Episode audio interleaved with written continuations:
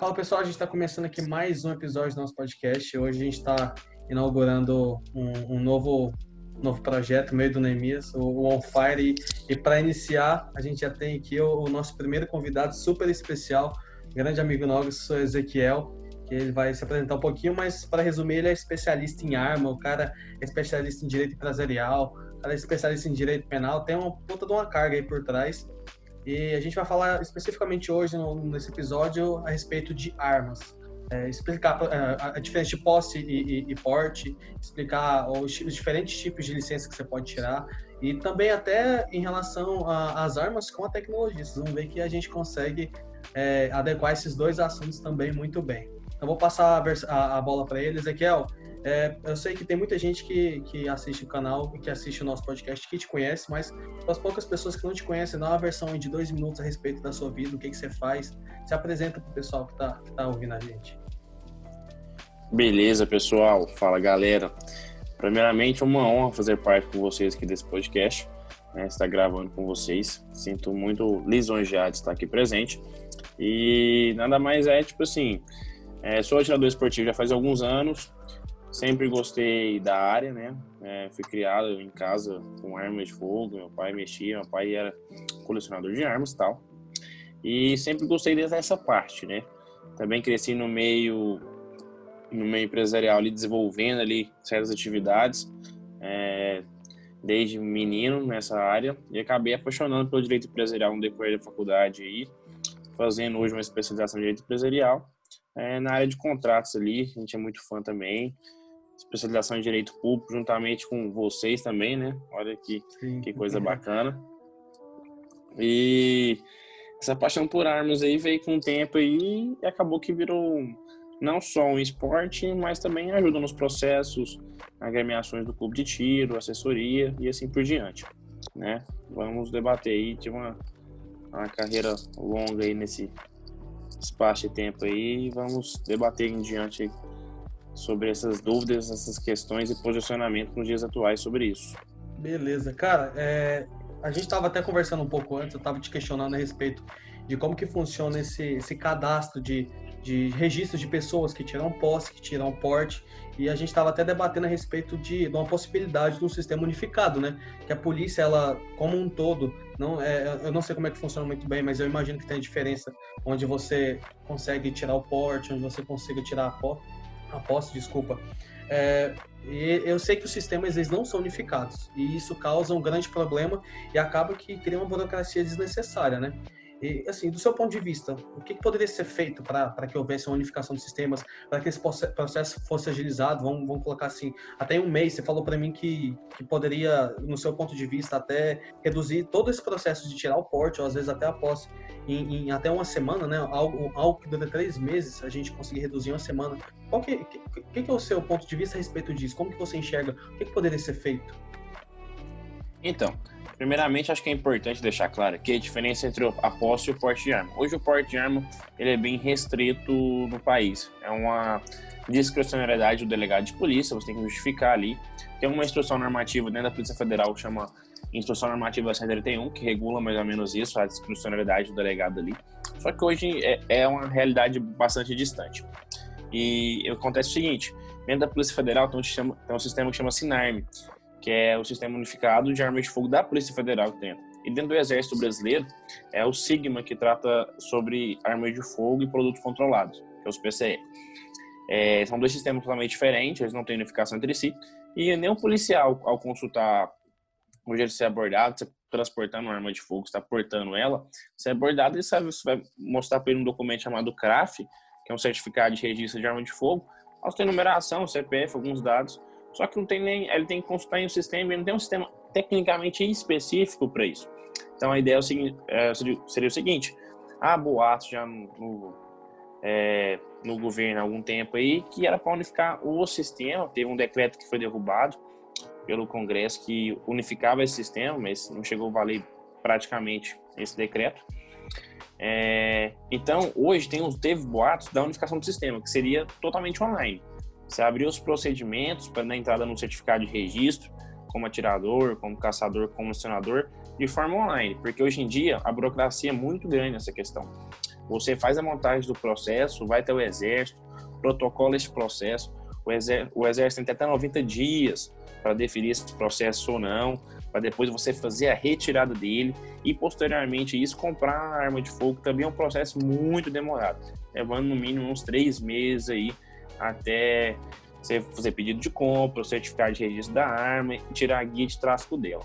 É, hoje eu acho que um debate aberto com o governo ali é amplamente o próprio sistema que o governo federal usa, que é um sistema unificado já por diversas plataformas, desde CNH, a título de eleitor eletrônico, já tem esse sistema implementado no governo federal, né? Esse seria o mesmo sistema que poderia ser implantado para para esse sistema unificado de armas e controle. Seria até mais fácil para a própria fiscalização. Se tivesse um QR Code ali fácil, o policial validava na hora, tá tudo ok, te liberava também. E você também fazia todos os procedimentos online para compra de arma, para compra de munições e assim por diante. Vai, Túnel. Fala galera, e aí, beleza? Nemo aqui falando, para quem não sabe, eu tô aqui. E Ezequiel, deixa eu te perguntar uma coisa aqui, cara. Vamos supor, eu aqui nunca tive contato, não tenho certificado, registro nenhum. Eu quero portar uma arma de fogo, comprar uma arma de fogo. Como é que é o passo a passo? O que, que eu preciso fazer para isso? Então, hoje a gente tem dois sistemas. Né? Tava até explicando eles, conversando mais cedo com as, com as pessoas. Funciona o seguinte: você, cidadão, quer proteger legítima defesa, quer proteger seu local de trabalho, sua residência, sua família. Você vai dar entrada por onde? Pela Polícia Federal. Aí tem uns pré-requisitos que a lei estabelece. Ter no mínimo 25 anos de idade, é, ter ocupação lícita, não estar respondendo nenhum processo, nenhum inquérito policial, na verdade, nenhum inquérito, e todas suas certidões negativas é, perante a justiça de forma negativa, né? Não pode constar positiva, na justiça federal, eleitoral e estadual, né? Preenchendo esses requisitos aí da federal, você consegue abrir o processo na Polícia Federal é, para comprar arma de fogo. Lembrando que tem que fazer teste psicotécnico e teste de tiro também são essenciais. Aí a, a, grande crítica que eu faço, vou dar lá dentro aqui também, é o seguinte: a Polícia Federal, geralmente quem tem, ela não, a pessoa não tem o manuseio dela, não tem a habitualidade com arma de fogo.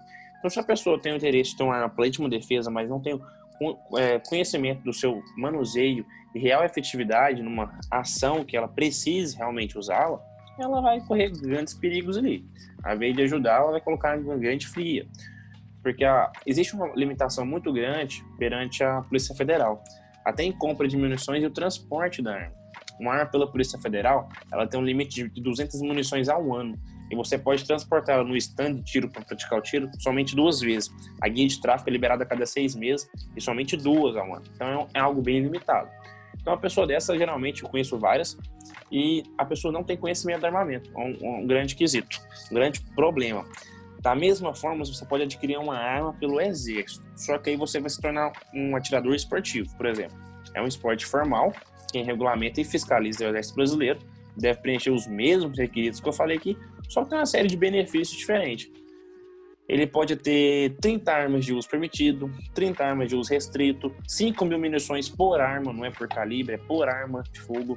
Ele pode ter, ele pode fazer recarga de munições. Só tem que comprovar também a habitualidade, que você pratica tiro esportivo, frequenta o clube de tiro, nem todas as coisas. O exército é bem rigoroso em termos dessa fiscalização que acontece. Entendi. Então, as duas formas que as pessoas têm para poder é, portar uma arma de fogo, né? Seria, no caso, pela Polícia Federal, fazendo o exame, preenchendo os requisitos estipulados pela lei, e pelo Exército Brasileiro, como colecionador e atirador. Essas são as formas que, que eu posso ter uma arma. Exatamente. Eu não, não diria nem portar, eu diria a posse dela. A posse, porque hoje né? a arma. É, porque hoje não. o, não, o porte hoje a arma, pela letra da lei, ele é proibido, só que você pode conseguir o porte de arma em alguns critérios. Tem os cargos funcionais que têm porte de arma já, magistratura, promotoria, auditoria, né? São cargos que têm porte de arma funcional devido à sua função. É, ou não, você cidadão pode fazer requerimento. Só que aí é muito discricionário do delegado portar arma. Portar arma, você portar ela na cintura e transportar, andar com ela na cintura sem nenhum problema, né? Respeitando as limitações por lei também que tem, locais públicos, às vezes fechados, você não pode estar com ela também. Para você que tem porte de arma. Só que há uma grande diferença entre o atirador esportivo e o caçador e a pessoa que possui a arma posse pela Polícia Federal é o seguinte: o atirador e o caçador ele pode portar uma arma municiada, carregada, alimentada durante seu trajeto para o clube de tiro, stand de tiro ou local de treinamento. Lembrando que esse local de treinamento pode ser local ermo, uma fazenda, por exemplo, que não tem habitação, não tem ninguém residente, dá um local ermo. Então você pode pegar sua arma municiada aqui, a fazenda pode ser 500, 600 quilômetros, 800 quilômetros, e com ela carregada até lá e praticar o tiro esportivo sem nenhum problema. A lei te garante isso de forma bem clara. A diferença bem básica entre quem o atirador é essa, o atirador e a posse pela PF é essa, porque o atirador tecnicamente tem um porte de trânsito dessa arma, entendeu? Entendi. Muito bem. E só para ficar claro, que eu fiquei com uma dúvida. Então, o, quem tirou o, o, o porte a posse é, pelo Exército não tem essa vantagem? Não, pela Polícia Federal não tem essa vantagem. Pelo ah, Exército sim. tem essa vantagem. Perfeito. Entendeu? Porque é, pela Polícia Federal é, é justamente pela, tipo assim, ficar no seu local de trabalho ou na sua residência. E um decreto novo agora, inclusive bem recente, é porque antes tinha aquela dúvida lá aonde considerado residência. Só no interior do CONF, poderia ir para guarda da arma, só no meu quarto, ou em toda a extensão da minha residência. O decreto veio solucionar esse problema. Se você tiver uma fazenda hoje, por exemplo, de 300, 400, 500 alqueires de terra, você pode estar portando ela alimentada carregada durante todo o perímetro da sua fazenda. Onde for propriedade sua, você pode andar com ela. Na Legal. sua cintura, sem problema nenhum. Da mesma forma na sua casa ou no seu local de trabalho. Isso vale pela Polícia Federal também. Agora, o cara que é atirador esportivo, ele pode andar com a arma tanto registrada, municiada, alimentada pela Polícia Federal ou pelo Exército também, no seu transporte em treinamentos, competições e assim por diante. Então, a questão de pro, proteger acervo. Geralmente, as pessoas carregam, carregam mais munição, carregam outro tipo de arma. Então, é uma forma de proteger seu próprio acervo, né? Deixa eu falar, aí eu acho, voltando um pouco no assunto da unificação dos sistemas, eu não sei a opinião de vocês, mas eu acho, cara, seria perfeito se, se isso acontecesse o mais breve possível.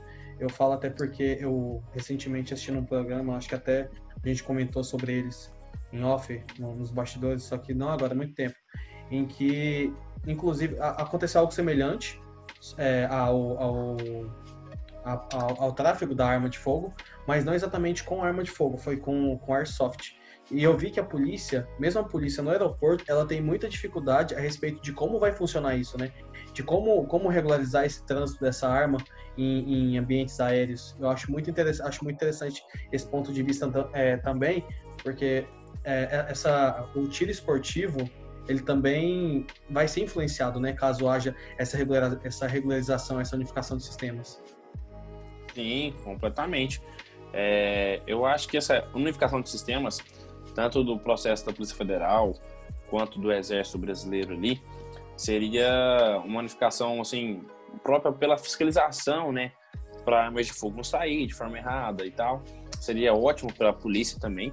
Hoje a gente sofre, os atiradores, eles sofrem muitos problemas em abordagem policiais, documentação e tal. Hoje em dia o policial faz um encaminhamento para a delegacia, né? Hoje em dia a gente sofre muito com isso. Então o que, aconteceu? Devido à situação batendo muito em cima, por exemplo, no final do ano passado, a Polícia Militar baixou uma instrução normativa na própria PM para orientar os policiais. Abordou, polícia, é, abordou um CAC, é, tá com documentação ok, liberam, não tem nada para delegacia. É totalmente abuso, é totalmente arbitrário, né? Porque você tem esse direito. Só que hoje uma grande questão que até faço uma adentro aqui é o seguinte, dentro da própria polícia, os números são alarmantes, tanto que a polícia hoje em dia é desarmamentista a gente criou nos preceitos e fundamentos e estudos sobre o desarmamento e polícia hoje é praticamente arma só para ela. Não posso analisar, não são todos, mas uma grande maioria, grande porcentagem é desarmamentista. Então a gente sofre uma série de problemas nesses critérios, entendeu? É muito, muito foda o que você falou, rapidinho, só para complementar, que eu também eu concordo completamente com você. Eu acho que a nossa cultura comparando com culturas armamentistas que nem em alguns estados americanos, ela foi, é, ela evoluiu. Eu não, eu não, gosto de falar evolução porque dá uma noção de que o, o passado ele era, é, é, comparado com hoje, ele era pior do, do que a gente vive, né? Mas eu falo, é, eu vou usar a palavra evolução justamente para denotar que a gente passou de uma época e a gente chegou no estágio hoje onde a gente é, foi educado é, justamente numa sociedade desarmamentista, né? Que é justamente que nem você falou. Eu acho que isso reflete bastante na polícia. Eu, e eu não nem julgo o policial por conta disso, justamente Exatamente. pela forma como, como ele foi como ele foi educado, é, né, de, de, tratar, caso ele se veja diante de, um, de uma situação que nem essa, diante de, um, de uma pessoa que, que tem um, um, um é, ela tá regularizada, mas ela não, o policial, ele simplesmente não sabe como reagir, né? Exatamente, exatamente.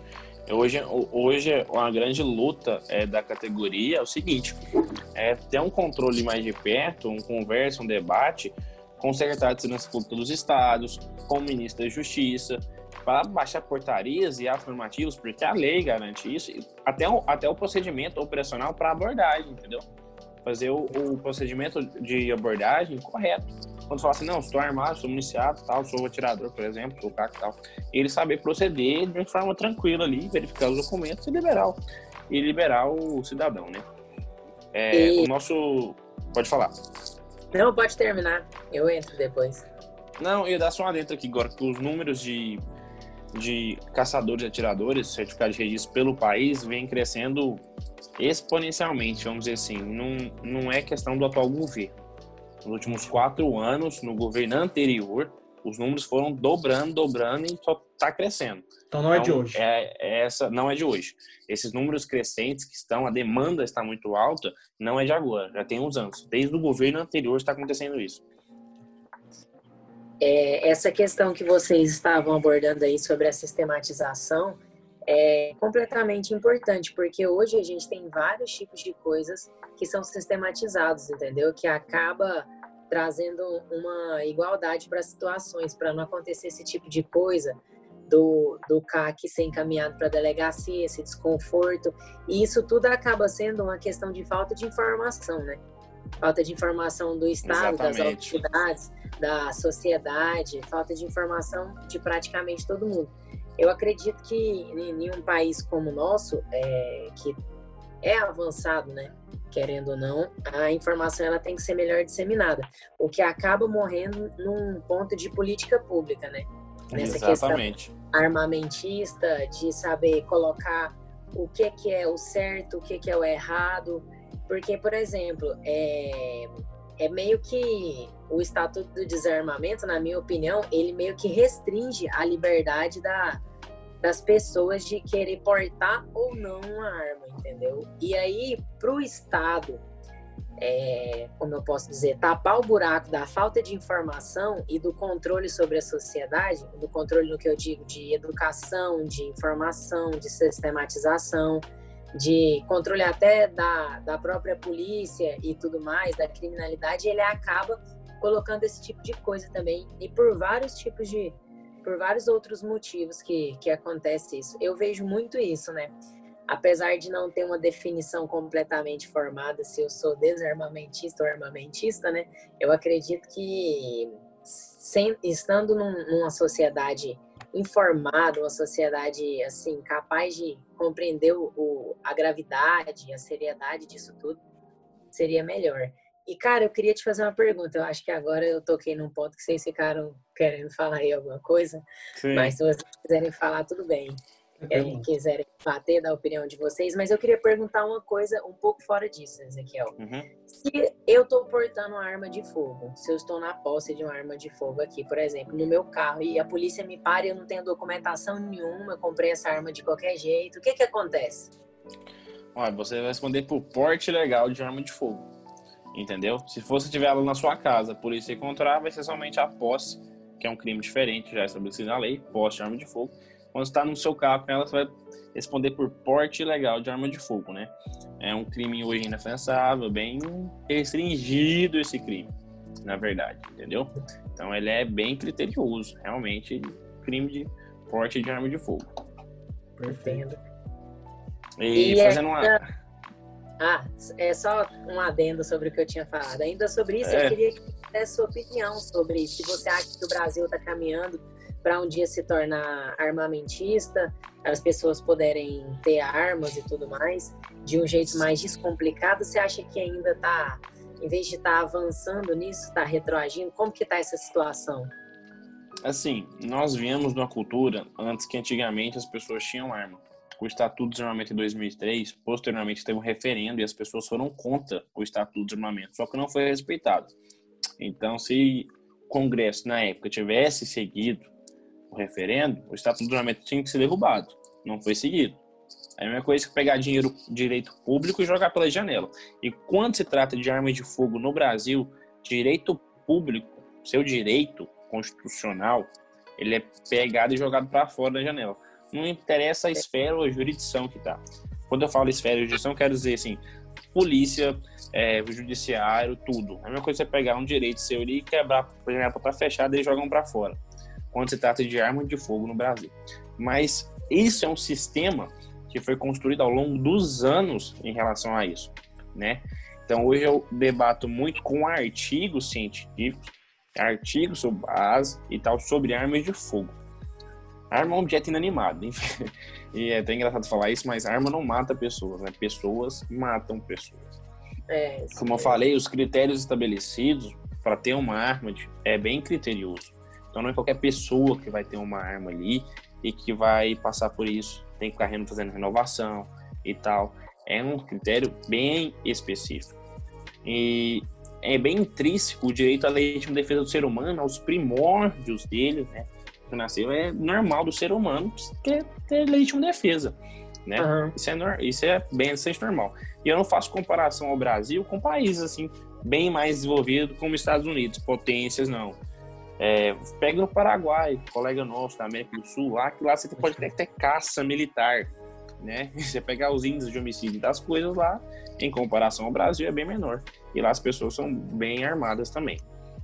E eu acho muito interessante, eu, eu defendo bastante a, a opinião do Ezequiel, porque é, eu conheço bastante o íntimo dele e eu sei que quando ele fala isso, apesar dele ser um dele advogar nessa área, ele não é corporativista quando ele dá a opinião dele justamente porque eu sei que a sua opinião é completamente embasada em artigos científicos, ela é embasada em é, é, comparações com outros países, que são coisas que a gente deve fazer antes da nossa opinião, né? Não ficar só no, no achismo. Então eu fico muito feliz, Ezequiel, já finalizando nosso podcast, eu fico muito feliz com, com a sua palavra. Eu sei que vai, vai engrandecer bastante, enriquecer bastante a, a para as outras pessoas que estão vindo eu, eu, tenho, eu sei que muita gente não tinha opinião formada a respeito de muita coisa que a gente debateu hoje, não sabia de alguns conceitos que você apresentou muito bem para a gente hoje.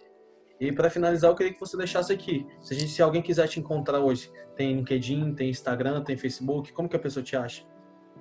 Tem LinkedIn, tem o site, tem Instagram também. Ezequiel Faça para todos. Lembrando que Faça F-A-S-S-A é meu sobrenome Ezequiel, faça alguma coisa. É, pode contar com a gente lá. Vocês vão me achar nas redes sociais lá. Estou total apoio e amparo lá. Você quer ser praticante do tiro esportivo, quer tirar sua arma pela posse, ou não quer conhecer mais sobre arma de fogo, nunca manejou, nunca, nunca foi no stand de tiro, nunca conheceu sobre, é, pode mandar mensagem lá, pode entrar em contato que eu te ajudo com isso aí, porque a ideia é quebrar preconceitos e paradigmas em relação a isso, né? É, na verdade, é melhor você ter uma arma e não sabê-la e saber usá-la é, do que não ter uma arma e precisar dela, né? A questão é bem básica, é isso mesmo. Né? Um direito não é obrigado para todos, na verdade, mas eu concordo e, e, e, prego isso que é um direito que não pode ser tirado. Então, é, foi ótimo estar aqui com vocês participação que foi excelente, o debate foi incrível, as perguntas foram excelentes. Espero poder voltar aqui mais vezes, né? Com certeza. Debater com outros temas e tal. E quem quiser me achar também, igual eu falei, esse aqui eu faço lá nas redes sociais. É... Ou então na academia de crossfit, então... ou andando de bicicleta na rua, né? Pode ser também. ou praticando tiro esportivo. Também, Isso aí.